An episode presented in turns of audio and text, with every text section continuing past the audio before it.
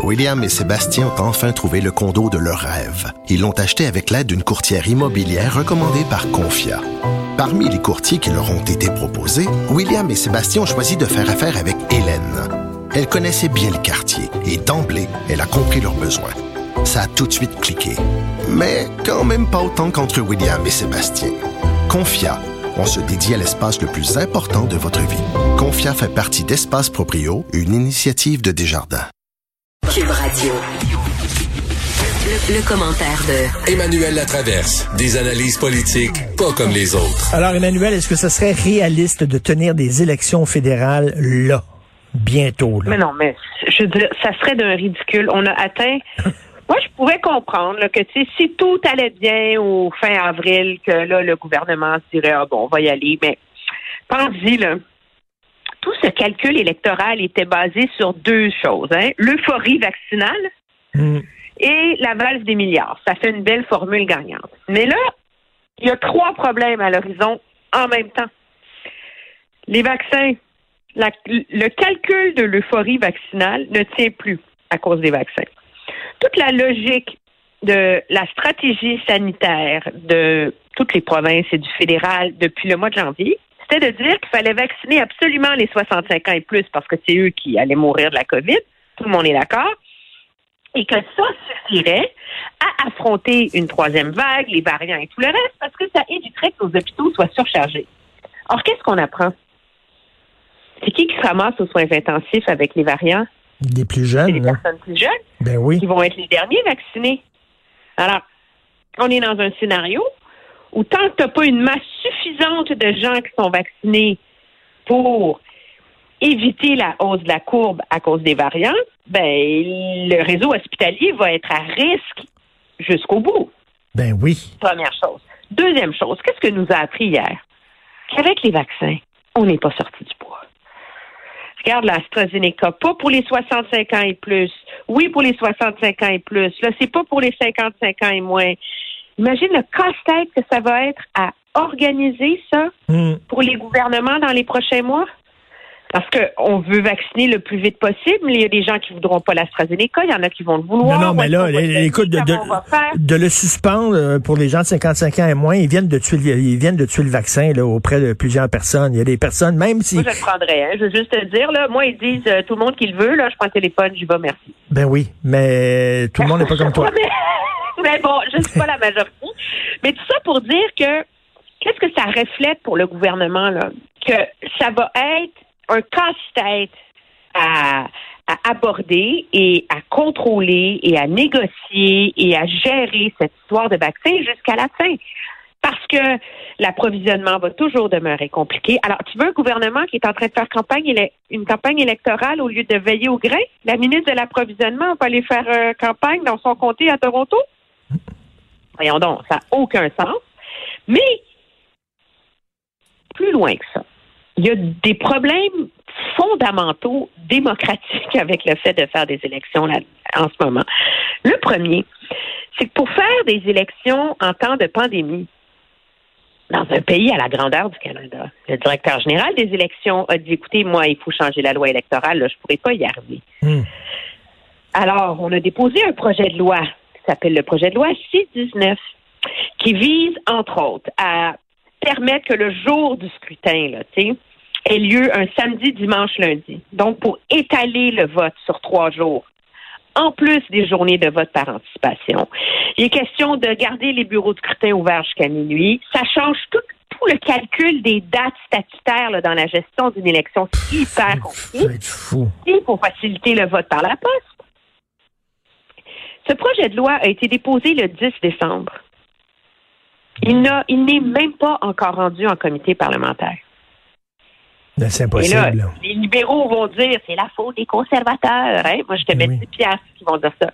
Mais là, on va vraiment, il va falloir changer la loi électorale à la vitesse grand V avec un fusil sur la tente parce que les libéraux veulent leur fenêtre électorale. C'est ridicule, là. Parce que regarde ce qui est arrivé à Terre-Neuve. Le gouvernement a lancé une campagne électorale pour un vote le 13 février. Il était à 65% dans les sondages. Il n'y avait pas de cas à Terre-Neuve. Youpidou, on y va, c'est super. Il y a une percée de cas fulgurante la veille des élections. Le directeur général des élections a annulé le scrutin. Ils ont décidé d'envoyer des bulletins de vote à tout le monde qui en avait, qui le demandait. Ça a pris un mois envoyer les bulletins de vote, recompter. Bon, oui, le gouvernement a gagné. Ils l'ont annoncé un mois plus tard. Tu sais, c'était quoi le taux de participation? Ben, ça doit être euh, familique. 48 C'est le Ben oui. plus bas dans l'histoire des élections dans les provinces. Et là, il y a tout un débat à Terre-Neuve où est-ce qu'on se demande si vraiment l'élection est légitime parce qu'il y a des communautés où il n'y a même pas le tiers des gens qui ont reçu leur, leur bulletin de vote. Alors, si les gens ne peuvent pas voter, c'est les fondements de ta démocratie que tu jettes aux poubelles. Alors là, on va s'en aller dans une élection bancale parce que le gouvernement a taponné 25 000 autres affaires au lieu de se préoccuper du projet de loi sur les élections, en plein milieu d'une troisième vague. Ça n'a aucun sens. Puis ça, je- Non, non, mais est-ce que, que parce tu... tu vois, ça m'a vraiment interpellé. Quel projet de loi tomberait au feuilleton? Mais, Alors, mais, mais est-ce que tu penses qu'ils sont... Est-ce que le tu ministre Guilbeault, vas-y, vas-y. Non, non, mais est-ce que tu penses vraiment que Justin Trudeau veut s'en aller en élection? Ben là, je pense qu'il commence à. Moi, je pense que c'était légitime de, de, de songer à le faire si tout allait bien euh, au mois de mai. Là. Ben oui. Tu déposes le budget, tu tentes le terrain, tu te lances, c'est super, mais je pense que les soubresauts du dernier mois nous montrent qu'on ne pourra pas tenir pour acquis que les choses vont bien aller.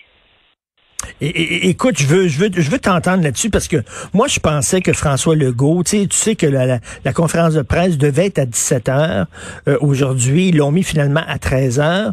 Donc, on se rend bien compte que finalement, il nous serre pas la vis, il, il, il reculera pas sur certaines ouvertures. bon, Euh, donc tout ce qu'il va nous dire, c'est faites attention, c'est vraiment important. La troisième vague s'en vient. Tu sais, bon.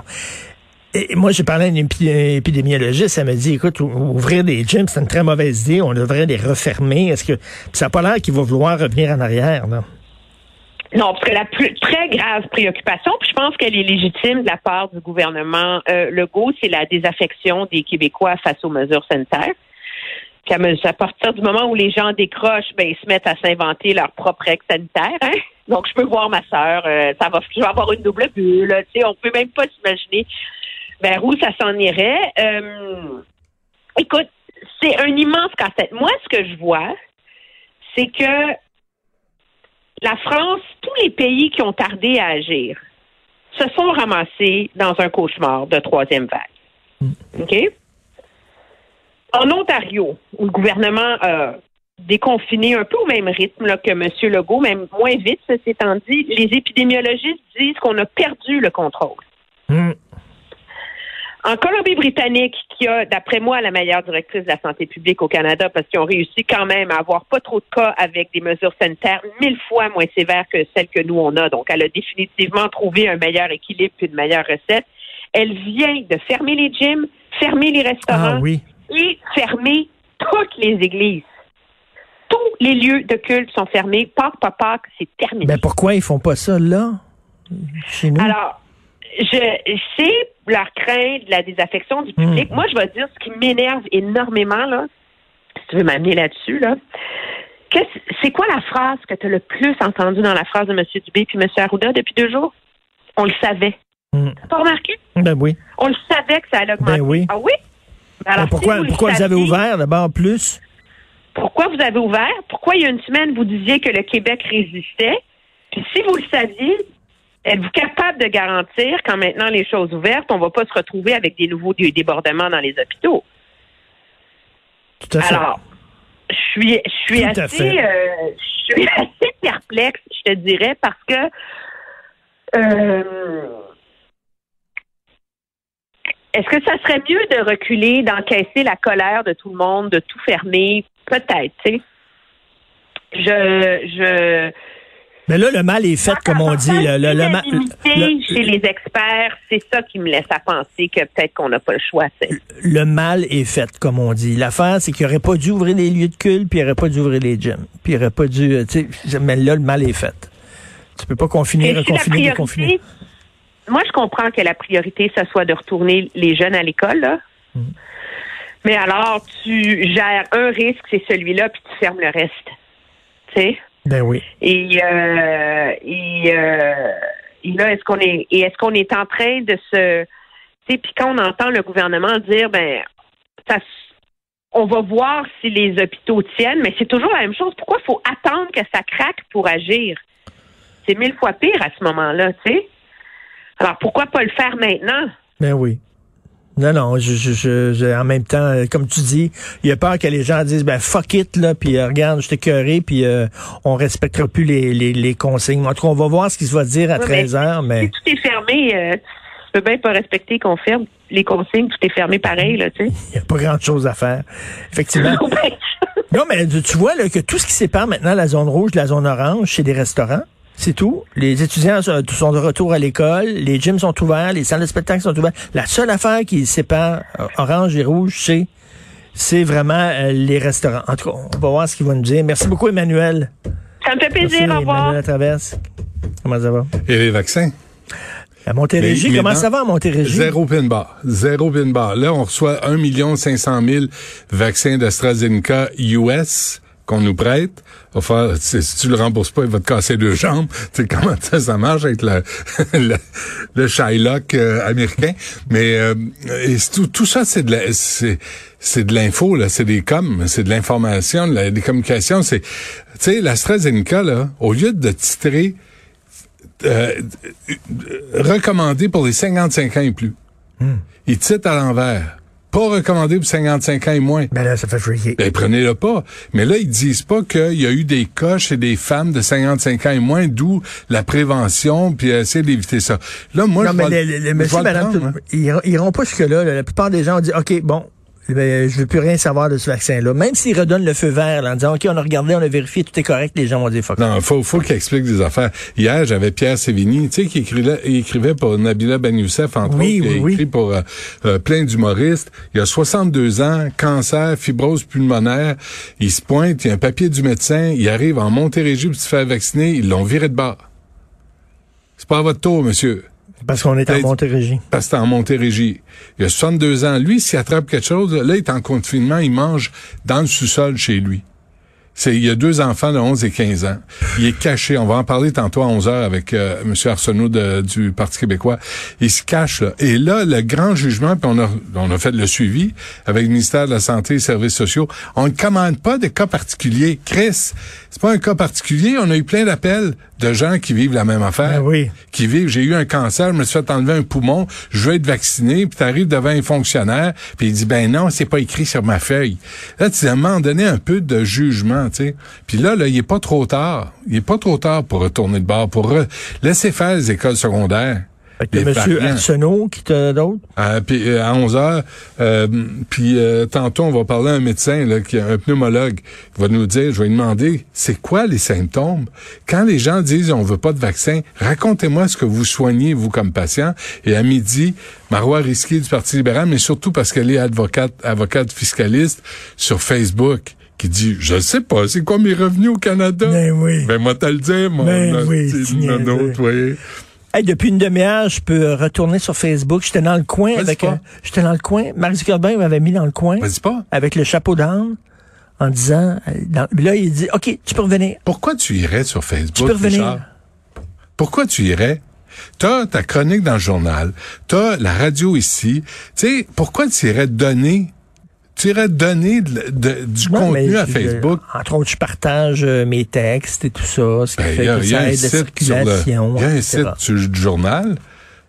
Mais c'est ça l'affaire, c'est que toi, tu donnes du, du contenu à Facebook. Ils te payent pas, Facebook. Moi, je suis comme ça, je donne, je donne, Je puis donne. Mais qui me donne à moi? What do I get? Nothing. bon. alors, On est comme ça, on donne, on Ah ouais. donne. Alors, euh, merci beaucoup à la C'est recherche. générationnel, ça. Carl Marchand, merci beaucoup. Maude Boutet à la console et à la réalisation. Jean-François Roy et Sébastien Laperrière, le gars de Trois-Rivières. On se reparle demain à 8 heures et on écoute Benoît.